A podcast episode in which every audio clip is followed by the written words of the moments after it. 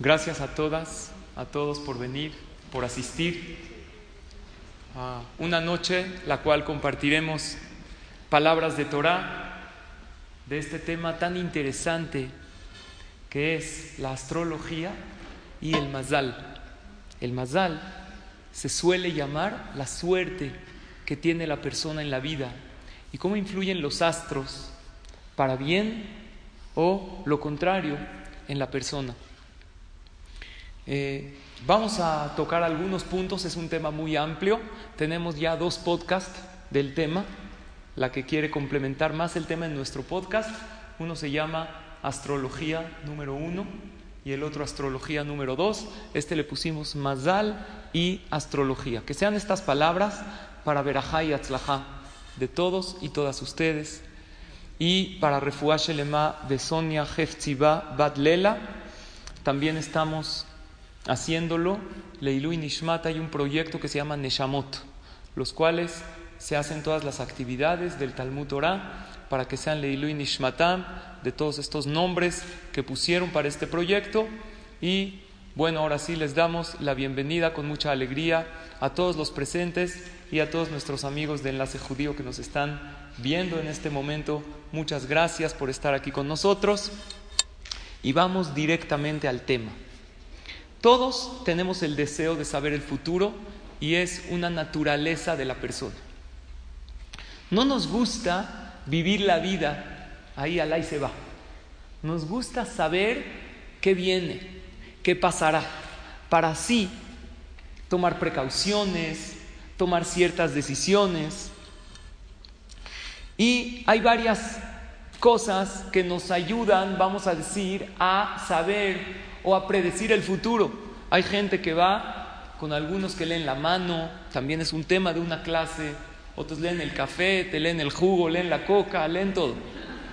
Y otros se rigen detrás de la astrología. Lo que vamos a estudiar el día de hoy, si realmente los astros tienen un poder sobre nuestra vida, Y número dos, si esto es real, ¿es permitido por la Torah o no? Vamos a hablar del el enfoque del judaísmo en respecto a la astrología y el mazal. Baruch Adonai, Eloheinu melech haolam she'akol Y para comenzar, vamos a el pasuk de la Torah, donde habla de lo que es predecir o conocer el futuro. Dice la Torah, libro de Devarim, Perashash Fetim, capítulo 18, versículo 9. el asher Hashem noten lach, lo tilmad la azot que agoimaem. Nos dice Hashem al pueblo de Israel, cuando llegues a la tierra que Hashem te ha otorgado, no vayas a hacer las abominaciones que hacen aquellos pueblos, los goim. No hagas esas abominaciones. En opinión de ustedes, ¿cuáles serían esas abominaciones? ¿De qué nos está advirtiendo la Torah? Que nos alejemos. ¿Qué opinan? Magia negra, idolatría a lo mejor, todas esas cosas que no van con nosotros. Primero habla de un tipo de idolatría. Dice la Torah, ma'avir No se hallará entre ustedes alguien que haga pasar a su hijo o a su hija por el fuego. Kosem kesamim meonen un nahesh un hashef Prohibido que haya en el pueblo de Israel quien se dedique a la brujería, a la adivinación, a la magia o a los hechizos. Y también habla Beshoelo Bedoresh Ametim, que no haya ningún espiritista que convoque a los muertos, ya que Hashem abomina todas estas acciones. Quito Abad Hashem lo queja, L. Así dice la Torah. Rashi dice que anteriormente algunos de los brujos goim agarraban una calavera de un muerto y con ciertos hechizos hacían que hable y que vaya a decir el futuro. Así lo hacían. Y esto es prohibido para nosotros, el pueblo de Israel. ¿Por qué? ¿Por qué es prohibido? Concluye la Torah y dice, Tamim tihiyei Hashem elokeja. Íntegro y fiel serás con el eterno Hashem. La manera de vivir tranquilo no es sabiendo el futuro, sabiendo que tenemos un papá que nos quiere, que todo lo que pasa es por nuestro bien. lo bueno y hay veces lo difícil. También viene por una buena causa. La pregunta es, ¿por qué la Torah prohíbe esto? Porque esto es real, pero no te tienes que acercar a esas cosas. ¿O porque es falso? Hay veces es como un papá que le dice a su hijo, oye hijo, que no te hagan pato, que no te engañen. A lo mejor por eso la Torah prohíbe esto. Porque, porque te están engañando. Todas aquellas personas que se dicen ser adivinos o hacer brujería, no es verdad. Ese es un motivo. Pero el segundo motivo, ¿saben cuál es? Porque aunque sea verdad, si tú ya te idealizaste que hay una idea en el futuro, ya es muy difícil que te la saques de tu cabeza. Y cuando tú te idealizas que esto va a pasar en el futuro, si es algo bueno está bien, porque te mentalizas algo positivo. Pero ¿qué pasaría si es algo negativo? La persona todo el tiempo se mentaliza que va a pasar algo malo, va a pasar algo malo. Y al pensar que Barminan va a pasar algo malo, ¿qué pasa? Pasa eso malo porque la persona jala esas energías. Y es lo que la Torah no quiere de nosotros. Por lo tanto, vamos a decir una discusión muy famosa que hay si en realidad influyen los astros o es puros cuentos de hadas. Nosotros sabemos, hemos escuchado del Maimónides, el Rambam era un gran médico. Él todo era la parte científica, la parte lógica. Y el Maimónides, ya lo vimos en las clases anteriores que hablamos de los seres místicos, él ve todo en un plano lógico. Cualquier cosa que parezca ilógica o rara, ¿qué te dice el Rambam? Tonterías. No existen. Dice el Maimónides en Alajota Abodazara. Vean dónde lo pone el Rambam. Cuando habla de la astrología, ¿en dónde lo puso? ¿En qué parte? En las leyes de idolatría. Capítulo 11, inciso 9 e inciso 16. Dice así el Maimónides, la astrología, incluyendo todo lo que tiene que ver con predicciones al futuro, es totalmente falso puros cuentos. Así lo dice el Rambam, se los voy a leer. Dice, ah, el unodnea itim, hay gente que hablan de tiempos, sheombrimbe itztagninut, itztagninut es astrología, yom pelonito, eh, eh, yom tov, yom este día es bueno, este día es malo, porque vemos en los astros puro cuento, todo es falso, te dice el Rambam. Y dice así,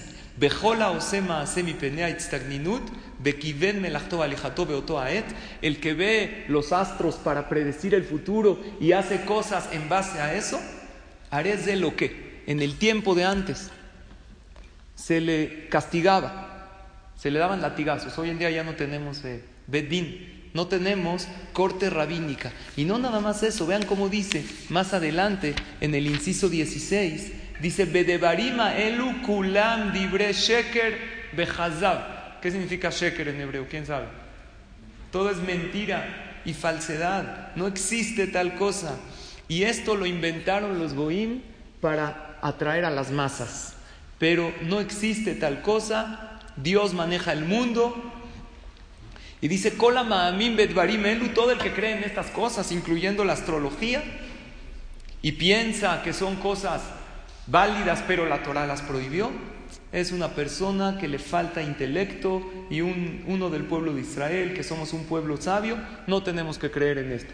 Entonces el Maimónides se fue. ¿Qué opinan todos ustedes? ¿Es algo falso o es verdadero toda la astrología? El Maimónides dice falso, sin embargo, así no todos están de acuerdo. Y vamos a traer pruebas que no es así. El Ramban, el Nachmanides, discute y él dice la astrología es real pero no debemos apoyarnos al 100% en ella, pero sí es real. Y hay varias pruebas que la astrología lo es. Dice el Nachmanides, ¿por qué no apoyarnos en la astrología? ¿Por qué no ir con un astrólogo experto y que nos diga qué sucederá? Y dice algo muy interesante, dice, si confiamos en ellos, perdemos la protección divina. ¿Cuánto Dios te ayuda en tu vida? Te ayuda Hashem en la medida que confías en. Si tú confías, vamos a decir, no nomás en la astrología, si confías mucho en el doctor y confías el 80% en el médico y el 20% en Dios, entonces Hashem te ayuda nada más el 20 y el otro 80 te lo deja en manos del médico. Eso no quiere decir que no tenemos que acudir, tenemos que acudir al médico, es una mitzvah y tenemos que hacer ejercicio y comer sano, pero siempre confiar en Hashem. Y el Nachmanides dice que Hashem se comunicaba anteriormente por medio de profetas. Habían cuántos profetas? Más de un millón doscientos mil profetas. Así dice la Gemara. Kiflaim que Yo les digo cuántos profetas hay. El que sabe un poquito de Tanaj, a lo mejor me va a decir Shemuel, Irmiá, a lo mejor llegas a diez. Sin embargo, había más de un millón de profetas. No todos están escritos en la Torah. Hoy en día que no hay profetas, hay una manera que Hashem se comunica con nosotros, que es por medio de los astros. Pero no es bueno acudir a esto ya que nos hace perder la fe y nos impide superarnos. ¿Por qué? Porque si uno ve en la astrología algo que va a suceder, si es algo bueno, lo va a esperar de brazos cruzados. No va a ser algo para que suceda. Y si es Barminan algo malo, va a perder las esperanzas de rezar y anular el decreto, porque ya sabe que va a pasar. Por lo tanto, Hashem quiere que vivamos con esa tranquilidad e integridad. Dice el Rambán, es como los sueños. Los sueños, yo les pregunto, ¿tienen validez en la Torah o son puras imaginaciones? ¿Sí tienen? ¿Tienen significado o no tienen? Claro que tienen. Son cosas que Dios nos manda, mensajes. Pero la Gemara dice esto, la mayoría de los sueños son fantasías y dice el Talmud en Masejet Berajot, en la página 55, en Halom, Belí de Barim Betelim. No hay sueño sin cosas vanas. Seguro, no todo el sueño es verdad. En la astrología no es todo al 100%. Aunque acudas a un astrólogo súper experto, siempre hay cosas que no están tan claras. Ahora, una pregunta. En la alhaja, en la ley judía, ¿se dice algo respecto a acudir a astrólogos o no? No hay nada. En el Shulchan Aruch habla de eso. En el Código de Leyes Judías, que es el Shulchan Aruch para todo el pueblo de Israel, tiene varias leyes de todos los temas. En las leyes de Kishuf, Shulchan Aruch, Yoredea, capítulo 179, inciso 1, en las leyes de brujería y adivinación. Dice el Shulchan Aruch, no se debe consultar con astrólogos y adivinos. Como dice el Pasuk, Tamim y lo queja. Tú tienes que ser íntegro con Dios. Aumenta el rama, comentarista del Shulchan Aruch, pero si alguien sabe que algo en particular no es de su suerte, puede evitar hacer esto. Ejemplo, hay jajamim que dicen a una persona después de estudios de Kabbalah, no fíjate que tu parnasá no viene de esta parte, mejor dedícate a otra cosa. Hay que ver si son jajamim calificados. Yo tengo un amigo que se dedicaba a la parte textil y no le iba bien, no le iba bien, fue con un jajam mecubal reconocido, le dijo, tu mazal, tu suerte no está ahí, te tienes que cambiar de negocio. Le dice, ¿a qué? Le dice, te puedes dedicar a propiedades o a, cosas que sean no, eh, no de algo textil. Y se dedicó a eso y Baruch Hashem le fue muy bien. ¿Qué quiere decir? Que hay veces sí tiene una cierta realidad, pero no siempre. ¿Por qué no siempre dice el Rama? Si alguien sabe que algo no es de buena suerte, se permite no hacerlo. Hay gente que ya se dio cuenta que no es su suerte hacer tal o cual cosa. Estudiamos la otra vez en la clase con los señores en la mañana que una persona eh, no sabía si hacer un viaje, si no hacer el viaje. Al final habló con su agente de viajes, le reservó el boleto y le dijo lo tienes que pagar en el mostrador del aeropuerto. Lo trae Ramsey este esta anécdota en su libro. Entonces preparó su pasaporte, él vivía en Israel, iba a viajar a uno de los países de Europa, no me acuerdo exactamente cuál, le dijo, prepara todo, mañana viajas a tal Ya les he dicho, lo pagas en el aeropuerto. Dejó ahí junto a su cama el pasaporte, un sobre con dinero, a la mitad de la noche, con el dinero que iba a pagar el boleto, unos dólares, a la mitad de la noche hubo un pequeño corto circuito en la, en la lámpara del buró que tenía ahí al lado y como que salió un poco de humo, un poco, ahí se produjo un pequeño incendio, se despertó y Baruch Hashem no pasó nada, logró desconectar, pero ¿qué se quemó todo? El sobre donde tenía el dinero para viajar. Entonces le preguntó al Jajam, oye, ¿puedo no viajar? ¿O esto no es según la Torah? No hay que hacerle caso a estas cosas. Dijo el Jajam, mira, por ser algo tan extraño que pasó, que no se quemó nada más que eso, a lo mejor sí es una señal que no debes hacerlo. En una ocasión estaban también haciendo un divorcio, el get. El divorcio existe, pero no es de primera instancia. Es algo que no queremos que suceda. Que la Torah permita el divorcio es porque la persona tiene derecho a ser feliz y puede un matrimonio no ser compatible, pero se procura que no suceda. siempre se les desea a los novios que sea viñana de una casa, una construcción, que están construyendo un hogar permanente. Estaban escribiendo un divorcio y a la mitad el sofer, el que escribe el divorcio, se escribe como un Sefer Torah. Todo con leyes, tarda como dos horas en escribir, con todos los detalles. Se le cayó el café casi acabando el get y lo, en, todo el get dijo, no, y a lo mejor no es de buena señal que se divorcien. A lo mejor tienen que seguir casados y arreglar sus diferencias. Dijo, ¿sabes qué? Vamos a hacerlo otra vez el divorcio. Empiezan otra vez de cero, le hablan a los testigos que otra vez declaren todo lo que tienen que hacer. Dijo, pero ya nada más, ya no tomes aquí el café, ponlo ahí al ladito. El sofer tenía un tintero lleno de tinta negra. Y eso siempre lo tiene un sofer. Nunca se cae. Hemos estado años, tristemente, una de las cosas que hacemos en la comunidad también son los es un servicio que hay que dar.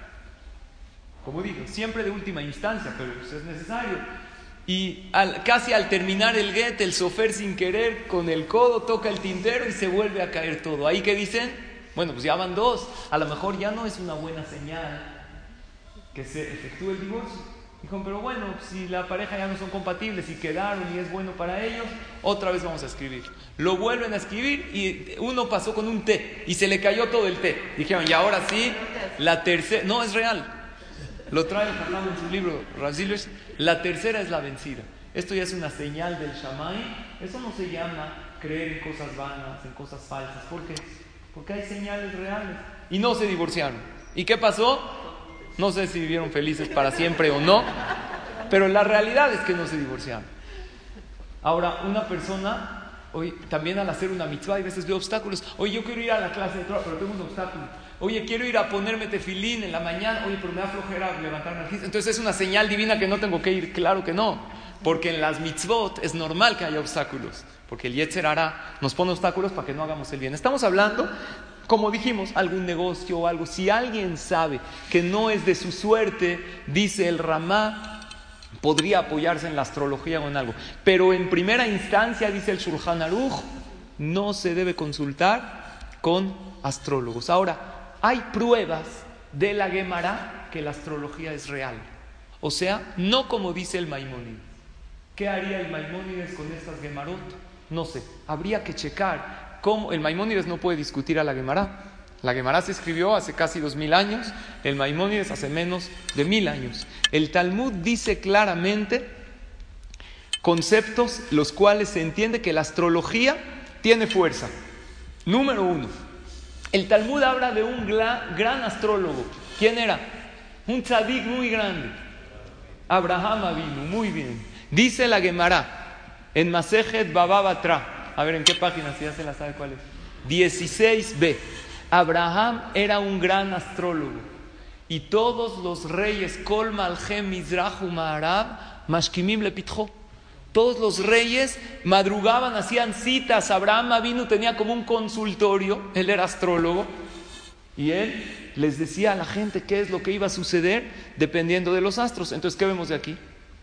Que es, por un lado, la astrología es real, también en Egipto, ¿por qué echaron a todos los niños al río? Kola, Bena y Loda y Ora Tashlihu. ¿Qué pasó en Egipto? Los astrólogos que vieron, lo trae Rashi en Shemot, capítulo 1, versículo 22. En Egipto se dieron cuenta por los astros que iban a ser Moshe Rabbenu y que iba a ser castigado por medio del agua. Entonces dijeron, vamos a aventar a todos los niños al agua. En realidad ahí la astrología fue cierta o no? Sí, pero no totalmente. Moshe Rabbenu no murió por medio del agua. Moshe Rabbenu murió normal. Entonces, ¿cuál fue el castigo por medio del agua? Que hubo un tema del agua, que el pueblo Israel querían agua y Moshe Rabbenu perdió la paciencia y se enojó con ellos y le pegó. Entonces, eso le costó la entrada a Eretz Israel. Entonces, vemos que la astrología puede tener una parte real, pero no al 100%. No puede ver todo el cielo. ¿Cuál es otra prueba que no es al 100%? Había un tzadik muy grande que fue seducido por una mujer malvada. ¿Cómo se llamaba en la Torah? Yosefa tzadik. ¿Por la esposa de quién? ¿De quién? De Potifar. ¿Alguien sabe cómo se llamaba? ¿Quién? ¿Cómo? Zulaifa se llamaba. Muy bien. Un nombre de mujer original. No se los recomiendo porque no era una mujer nada tzadeket. Ella, ¿por qué quiso seducir a Yosef al pecado. ¿Por qué? La explicación sencilla es porque Yosef tenía una belleza fuera de este mundo. Era algo espectacular, impresionante. Las mujeres, cuando cortaban el limón, cuando cortaban las verduras, veían pasar a Yosef, de su belleza se impresionaban tanto que hasta se cortaban los dedos, se cortaban la piel. Era algo que hipnotizaba la belleza de Yosef. Y esa es la primera explicación por qué ella se vio tan atraída por él. Sin embargo, dice el Midrash en Bereshit Rabbah, que Zulaija era también una gran astróloga. Y ella vio en los astros que iba a tener descendencia con Yosef. Entonces, si ella vio claramente que ella y Yosef iban a tener descendencia, ¿qué quiere decir? Que algún día nos vamos a casar, vamos a tener un contacto. Entonces, por eso ella lo seducía porque estaba seguro. ¿Estuvo bien su esta profecía basada en la astrología, sí o no? Entonces, ¿dónde tuvieron estos hijos en común? Sí los tuvieron porque Yosef se casó con la hija adoptiva de Potifar, que se llamaba Asenat, y tuvieron hijos. Entonces, para ella pensó que eran como los... Sí tuvieron una descendencia en común, pero no como ella lo vio. De aquí vemos que la astrología es real, pero no es una ciencia 100% exacta. Ahora yo les pregunto, por eso cuando nosotros vemos en los periódicos que prácticamente todos tienen una sección de astrología, de horóscopo, no nos podemos apoyar en eso. A todos nos gusta ver qué signo zodiacal somos y qué pasa. Y si ahí dice posible viaje, ya le estás dando un codazo a tu esposo, porque esto no es si quieres o no, es un designio divino. Pero no siempre es exacto. Primero que todo nos tenemos que preguntar quién escribe estos horóscopos. No gente, no siempre es gente que sabe. Y número dos, nos tenemos que preguntar que no siempre van a poner la realidad, porque si te ponen puras cosas tristes, entonces la gente no va a comprar esa revista. Entonces, ¿qué hacen? Te inventan cosas para que estés contento, pero siempre te ponen cosas que les des chance de no fallar. Ejemplo, te ponen, tienes un problema en tu familia. Entonces tú dices, oye, es real. Sí, pero todos generalmente en la familia tenemos uno que otro contratiempo. O hay veces te ponen, vas a viajar a un lugar lejano. Entonces, si viajaste a un lugar, dices, estuvo buenísimo. Pero si te tardaste dos horas para ir al centro porque había tráfico, vas a decir, ahí está, se cumplió. Y no siempre es real lo que ellos se refirieron. O te dicen, este mes alguien te buscará. Y generalmente, pues alguien te busca. Y si es un cobrador que debes alejar la comunidad, también te van a encontrar. Entonces tú siempre lo vas a interpretar para que realmente sea una predicción cierta, pero no siempre lo es. Ahora yo les voy a hacer una pregunta. ¿Se deben fijar los shidujim, las parejas, por medio de los signos zodiacales o no? ¿O es como uno ve que hay compatibilidad? ¿Sí se debe o no se debe? Hay grandes mekubalim eh, que sí están calificados, que antes de hacer, de formalizar una pareja, decían que hay que checar el signo zodiacal para ver si realmente son compatibles. Sin embargo, la mayoría de los jajamim, ¿qué opinan? Que no. Hay un muchacho que me preguntó eso, me dijo, voy a salir con una niña, no la conozco nada, no sé, pero tiene un signo zodiacal que no me encanta su manera de ser. Se metió, nada más vio su fecha de nacimiento, pues no ha salido con ella y ya no le latió de entrada. ¿Está bien o mal? Mal porque se está sugestionando y ya si sale con ella, ya está saliendo mentalizado que la relación no va a funcionar. Sin embargo, ¿escucharon de Rabkaduri o no? De los grandes Mekubalim de nuestra generación. Él escribe en su libro, hay un libro que se llama Kedushat Itzhak de Rabishak Kaduri, Zeher Tzadik Libraha, que él escribe lo siguiente. Les voy a decir lo que escribe, pero no saquen conclusiones hasta que no les diga todo. Él dice así, Capricornio y Acuario son compatibles con Libra, pero no con Aries. Sagitario y Piscis Ahorita no empiecen a pensar, por favor, su esposo, porque todavía no he dicho. Ahorita están pensando, esa es la raíz, ya entendí la raíz de todos mis problemas. Espérense. Sagitario y Piscis son compatibles con Cáncer, pero no con Capricornio. Aries y Escorpión son compatibles con Capricornio, pero no con Cáncer. Leo es compatible con Aries y no con Libra.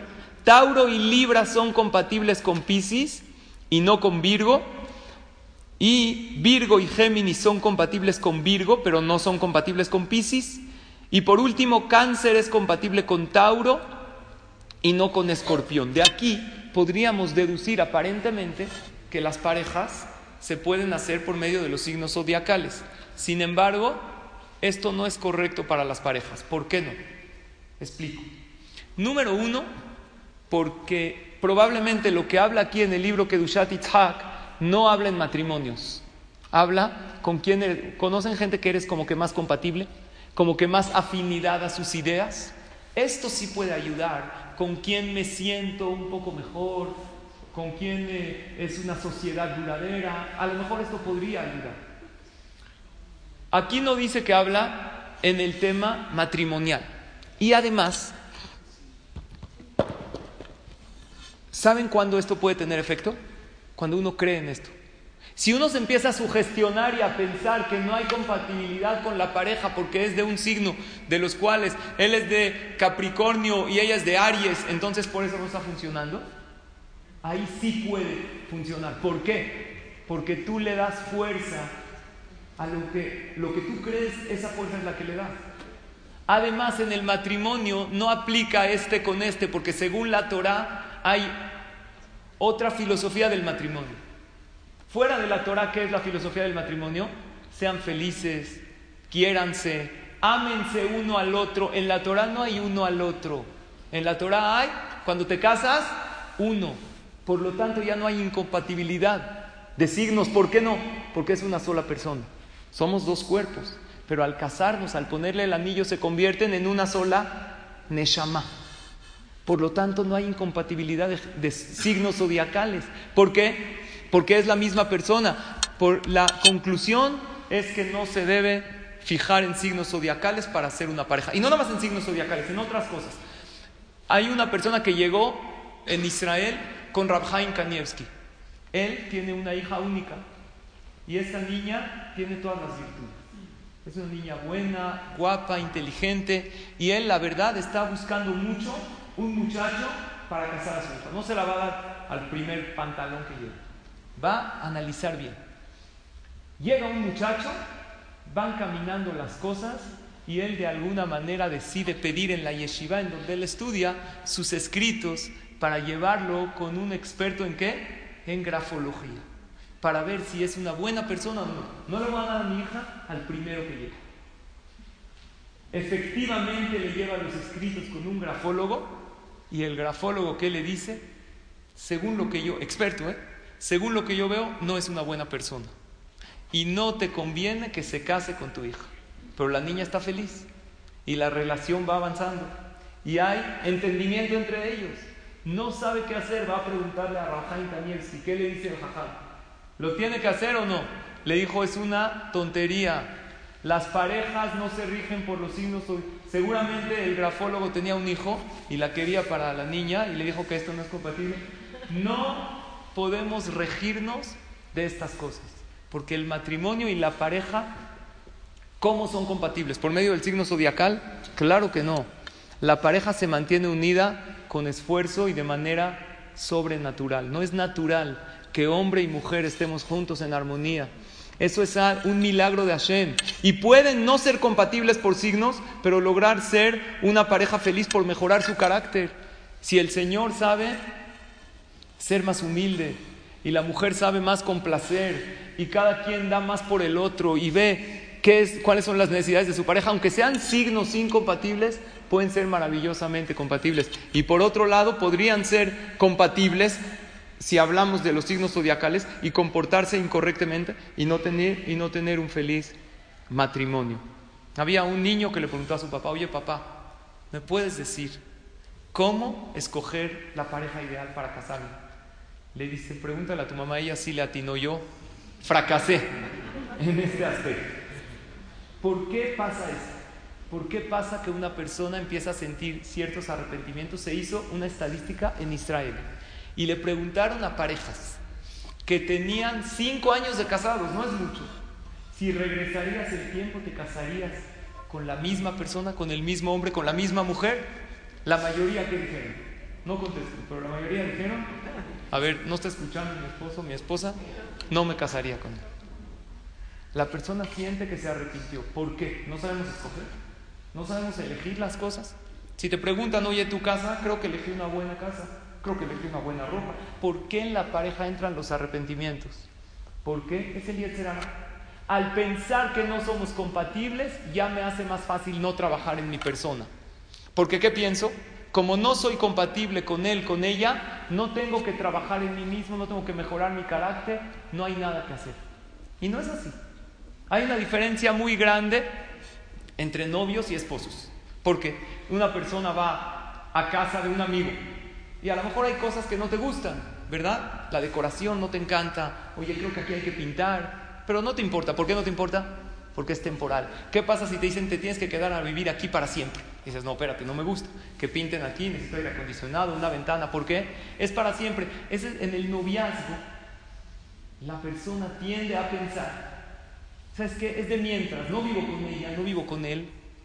Minimizamos los errores y maximizamos las virtudes porque queremos a esa persona. Y después cuando uno se casa o cuando le cae el 20 que se casó y se da cuenta que es para siempre, el Yetzer hará se encarga de que nos enfoquemos en lo malo. Y una de las estrategias del Yetzer hará, ¿saben cuál es? Es que los signos no son compatibles. O nos echaron el Ainara. O sabía que era de esta manera. Mi mamá tenía razón desde siempre que me dijo, este hombre no es para ti. Y sin embargo, la verdad de las cosas es que no se debe fijar para nada un matrimonio por medio de los signos zodiacales. Esa es la verdad. La verdad es que uno tiene que trabajar y no tiene que fijarse en eso para nada. ¿Qué pregunta uno antes de salir con una niña? ¿Dónde estudió? A lo mejor las cualidades que tiene. Siempre les digo que hay que checar, no cómo te trata a ti, ese hombre el cual pretendes cómo trata a los demás, pero no se va a fijar dependiendo de, o si quieres, si tiene Irachamain también puedes checar, pero no se va a fijar dependiendo del signo zodiacal de la persona porque podemos ser compatibles y además, como dijimos, nos conectamos en una sola Neshama. Nosotros sabemos que los signos tienen diferentes influencias. Hay cuatro elementos los cuales Hashem creó el mundo, que muchas veces los hemos escuchado en clases o los hemos leído. ¿Cuáles son? Fuego, aire, tierra y agua, correcto. Entonces, los signos zodiacales Aries, Sagitario y Leo tienen se relacionan con el temperamento, con el fuego, que es el temperamento. Los signos zodiacales Géminis, Acuario y Libra se relacionan con el aire, que es espiritualidad. Y esto lo podemos ver. Cuando vemos el signo zodiacal, generalmente tienen una tendencia. Los signos Cáncer, Escorpión y Piscis se relacionan con el agua, que representa el movimiento, a la vitalidad. Es gente que generalmente están más en movimiento, no están tan pasivos. Los signos Tauro, Capricornio y Virgo se relacionan con la tierra, que es la tranquilidad, la humildad y la pasividad. ¿Esto es real también para el pueblo de Israel? ¿Sí o no? La Gemara dice lo siguiente: Israel le mala minamazal. Lo hemos escuchado mucho. El pueblo de Israel está por sobre lo, que pueden influir los astros. Los jajamín de la Kabbalah explican lo siguiente: tenemos el mundo, encima del mundo, ¿qué hay? El cielo, ¿cuántos cielos hay? Siete, cielos, hasta el Kiseh acabó. Y la Gemara dice en Masejet Hagigah que hay mil años de distancia entre un cielo al otro. O sea, estamos hablando de un universo infinito, inentendible para nosotros. Las almas de los que no son del pueblo de Israel están debajo de los siete cielos, arriba de la tierra. Las almas de los Yehudim están arriba de todos los astros hasta el Kisea acabó. Y cuando hablo de las almas, no me refiero a almas de gente fallecida, no para nada. Nosotros que estamos vivos, tu Neshama no es la que tú tienes, llega hasta arriba. La Gemara dice, Gedolat Teshuva, Shemagat Kisea Tú piensas en un pensamiento de arrepentimiento positivo, no arrepentimiento que te tortura y dice qué malo eres, qué mala persona. Arrepentimiento, híjoles, la regué, sigo adelante y llegas hasta el Kisea quiere decir que pasas todos los astros. El trono celestial divino está por sobre todo eso. Eso quiere decir que el pueblo de Israel está por sobre todo esto. Y si uno se quiere sentir excluido de esto, confía que puede cambiar y depende de Hashem, puede lograrlo. Puede cambiar su temperamento, aunque, sea, aunque represente a uno de los elementos que tienen temperamento, por ejemplo, fuego. Esta Gemara en Maseje Shabbat es conocida que no nada más los astros van a fijar el signo zodiacal, sino también el día de la semana. Esto dice la Gemara en Maseje Shabbat, en la página 156a. Dice que el día que naciste influye un astro e influye también en tu persona. La Gemara dice así, el domingo, ¿alguien sabe qué día nació de la semana? El que nació el día domingo va a ser por naturaleza un líder. El día domingo es representado por qué astro? ¿Quién sabe por qué astro? ¿Cuál es el astro que influye el día domingo? El sol. De hecho, en inglés se dice Sunday. ¿Ok? El sol es algo muy grande, algo que todo el mundo ve. Y dice la Gemara, y si es ratero no va a tener éxito. No va a tener éxito en robar porque no se sabe esconder. No sabe esconder secretos el que nació el domingo. Yo creo que todos los hombres están pensando que todas las mujeres nacieron el domingo. Pero vamos a ver los demás días. El lunes, el que nació el lunes, tiene por tendencia un carácter fuerte. ¿Qué pasó el lunes? Se dividieron las aguas. Hubo como una división, una discusión. Entonces el que nace el lunes tiene carácter fuerte. El que nace el martes, estoy viendo que se están dando codazos. El que nace el martes, abundancia. ¿Por qué abundancia? ¿Qué creó Hashem el día martes? Toda la, vegetación, las plantas. Va a tener mucha abundancia. El que nace el día miércoles va a ser una persona sabia y va a tener un semblante agradable. Hay excepciones. Yo nací el miércoles, no sé si tengo estas aptitudes. El que nace el jueves es una persona. Ah, el miércoles, ¿por qué? El miércoles Hashem puso las luminarias en su lugar. Hashem ya había creado el sol y la luna, pero no las puso en su lugar. ¿Cuándo las puso? Yom Revi. Entonces es una persona que va a iluminar. Tiene una tendencia, ahorita explico. Una persona que nace el jueves es una persona que ayuda a los demás. Una persona que nace el viernes tiene agilidad. El jueves se habla de los peces que son nizonim de hasadav shelakadosh baruch dice la Gemara. El que nace el jueves es una persona que tiene tendencia a Hesed, como los peces. El que nace el viernes es una persona ágil, que fue creado el hombre, y también es un día de agilidad que se hacen mitzvot y preparativos para Shabbat. Y el que nace en Shabbat es una persona espiritual. Ahora, ¿estas cosas les checan o dicen nada que ver? Nada que ver. Ok. ¿Se puede cambiar esto o esto es un factor que así es? Les voy a explicar. Cada día de la semana está representado por un astro. Domingo es el sol. ¿El lunes cuál es? La luna, muy bien, por eso se llama lunes. ¿El martes? Marte. Miércoles, fácil. Mercurio. Jueves, Júpiter. Viernes, Venus. Sábado, Saturno. Esto, si los planetas influyen, así es. Pero para los Yehudim, Tú puedes cambiar esto, lo puedes cambiar para bien. ¿Se puede cambiar? Respuesta número uno, sí. Porque tú tienes influencia con el Shabbat. Para nosotros, ¿cómo se llaman los días de la semana? Domingo, lunes, martes. ¿Cómo se llaman en hebreo los días de la semana? ¿Alguien me dice? Yom Rishon, Sheni, Shelishi. Ahora, cuando yo digo Rishon, ¿es Rishon de qué? De Shabbat Kodesh. Ayom Yom Sheni, de Shabbat Kodesh. Así nosotros decimos en la tefila. Quiere decir que todos nosotros tenemos una influencia del Shabbat. Y el Shabbat es la fuente de la bendición. El que se conecta con el Shabbat y lo respeta de mejor manera puede acabar con cualquier mazal malo, cualquier mala influencia, aunque tenga una tendencia negativa. Y número dos, todo esto se puede canalizar, porque el que tiene carácter fuerte no necesariamente es malo puede usar su carácter fuerte para liderar. Hay líderes que a veces les hace falta un poco de, carácter. Además dice que un talmid jajam no tiene que ser demasiado humilde que se deje pisar. ¿Por qué? Porque hay veces tiene que poner las cosas en orden y tiene que decir, esto no se hace.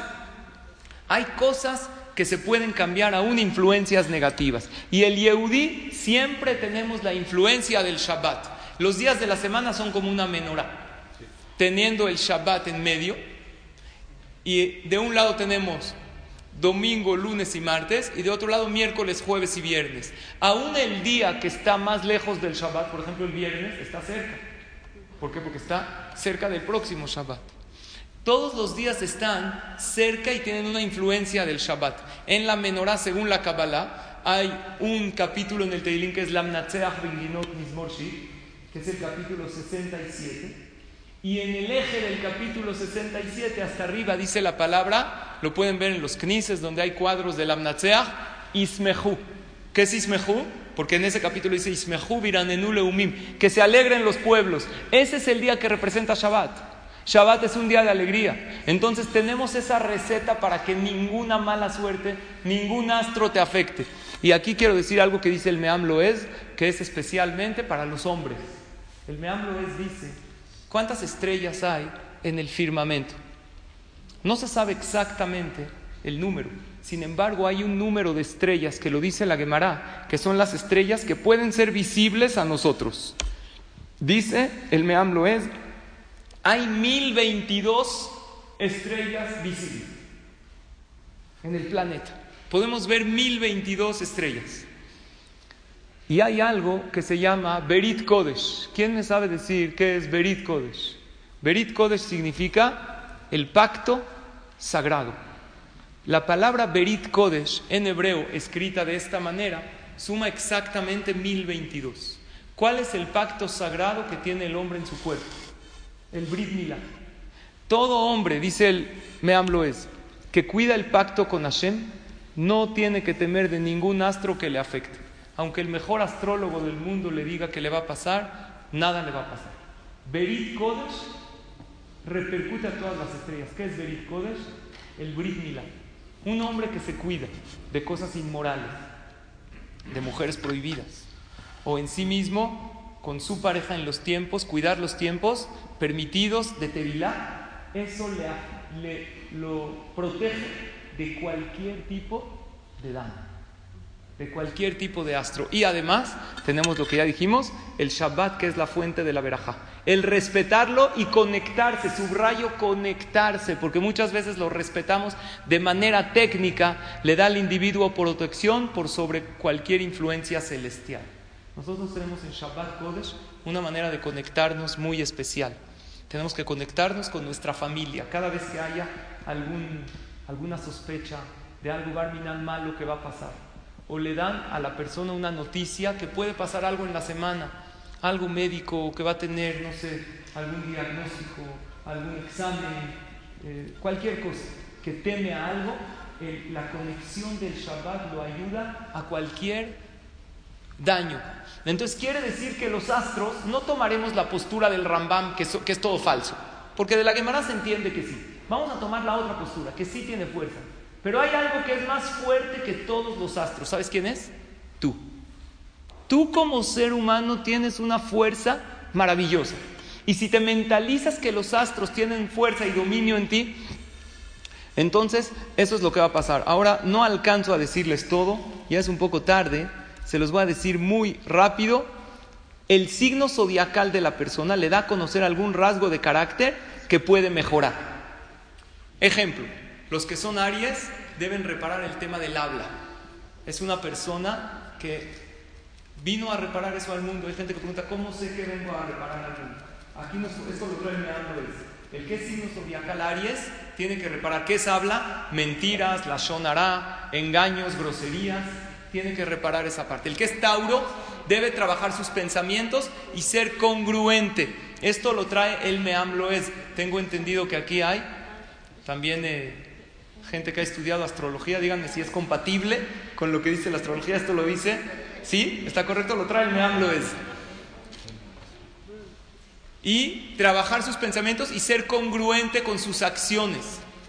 Porque hay gente que piensa muchas cosas, tiene planes, pero no las ejecuta. El que es Géminis debe conducirse según la Torah. Tiene como una rebeldía el Géminis de no acatar. El que es signo zodiacal cáncer debe procurar tener una visión correcta de las cosas. Porque hay veces la gente dice, no, es que así es esto, ya les he dicho esa frase, no vemos las cosas como son, vemos las cosas como somos. Uno dice, las cosas como son, no siempre son como son. Tenemos muchas conveniencias. El que es signo zodiacal Leo debe aprender a escuchar. Señoras y señores, se nos dificulta escuchar. Escuchar a nuestros hijos, a nuestra pareja, a nuestros empleados. Podemos aprender mucho de ellos. El que es signo zodiacal Virgo debe canalizar su arrepentimiento para actuar, como que los Virgos se quedan en el arrepentimiento de sentimiento de culpa, pero hasta ahí. El arrepentimiento es bueno siempre y cuando sea un escalón para qué? Para continuar. El que es signo zodiacal Libra debe controlar sus sentimientos, porque a veces los sentimientos lo dominan a él. El que es escorpión debe vivir con más pasión y más ánimo. Está como que pasivo. Vean su signo zodiacal y si les checa algo de las cosas que les digo, pues tómenlo. Como dijimos, no es al 100%. La astrología es algo, salud, que tiene, nos da una idea. El que es Sagitario debe tener confianza en Hashem y estar más relajado los Sagitarios son gente que viven, según el Meamlo es, muy tensos. El que es Capricornio vino a este mundo a reparar algo, creo que todos somos Capricornios. Evitar el enojo. ¿Cuánto tiempo tarda en la vida trabajar el enojo? ¿Cuántos años? Toda una vida. Dios nos pone una prueba y otra prueba. Y la persona que no trabaja su enojo, cuando tiene una edad joven, después crece y el enojo crece con él y crece más con él. Y conocemos gente mayor que se irritan por cualquier pequeño detalle que no deberían de irritarle. Pero es que como no trabajó su enojo, va creciendo con él. El acuario debe trabajar la honestidad y no dejarse llevar por tentaciones. Yo soy acuario. Debemos ser más honestos y no dejarnos los acuarios.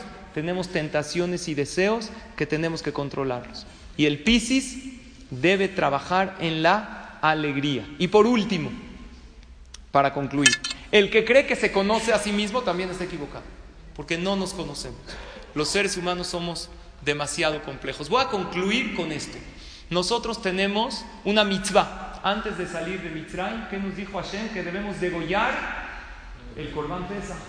El Corban Pesach, ¿qué era? Un cordero. ¿El cordero a quién representaba?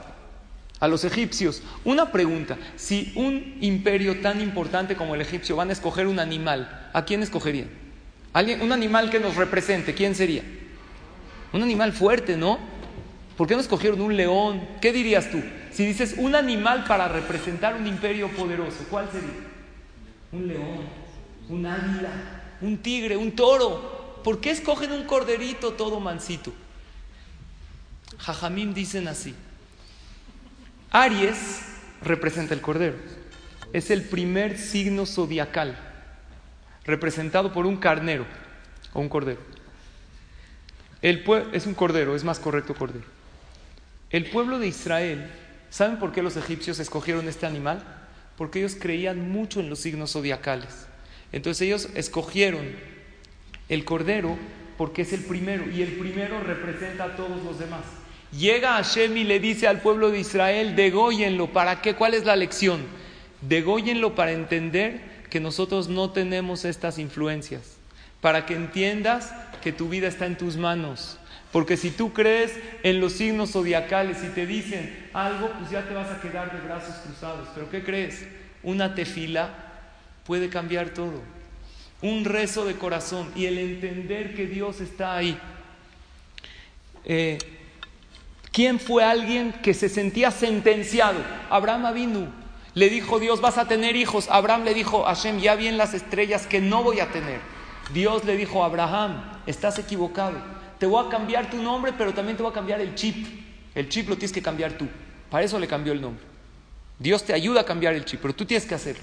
Abraham se sentía sentenciado, pero con razón, porque él era un experto astrólogo y él vio que no podía tener hijos, según el astro en que él nació y Sara.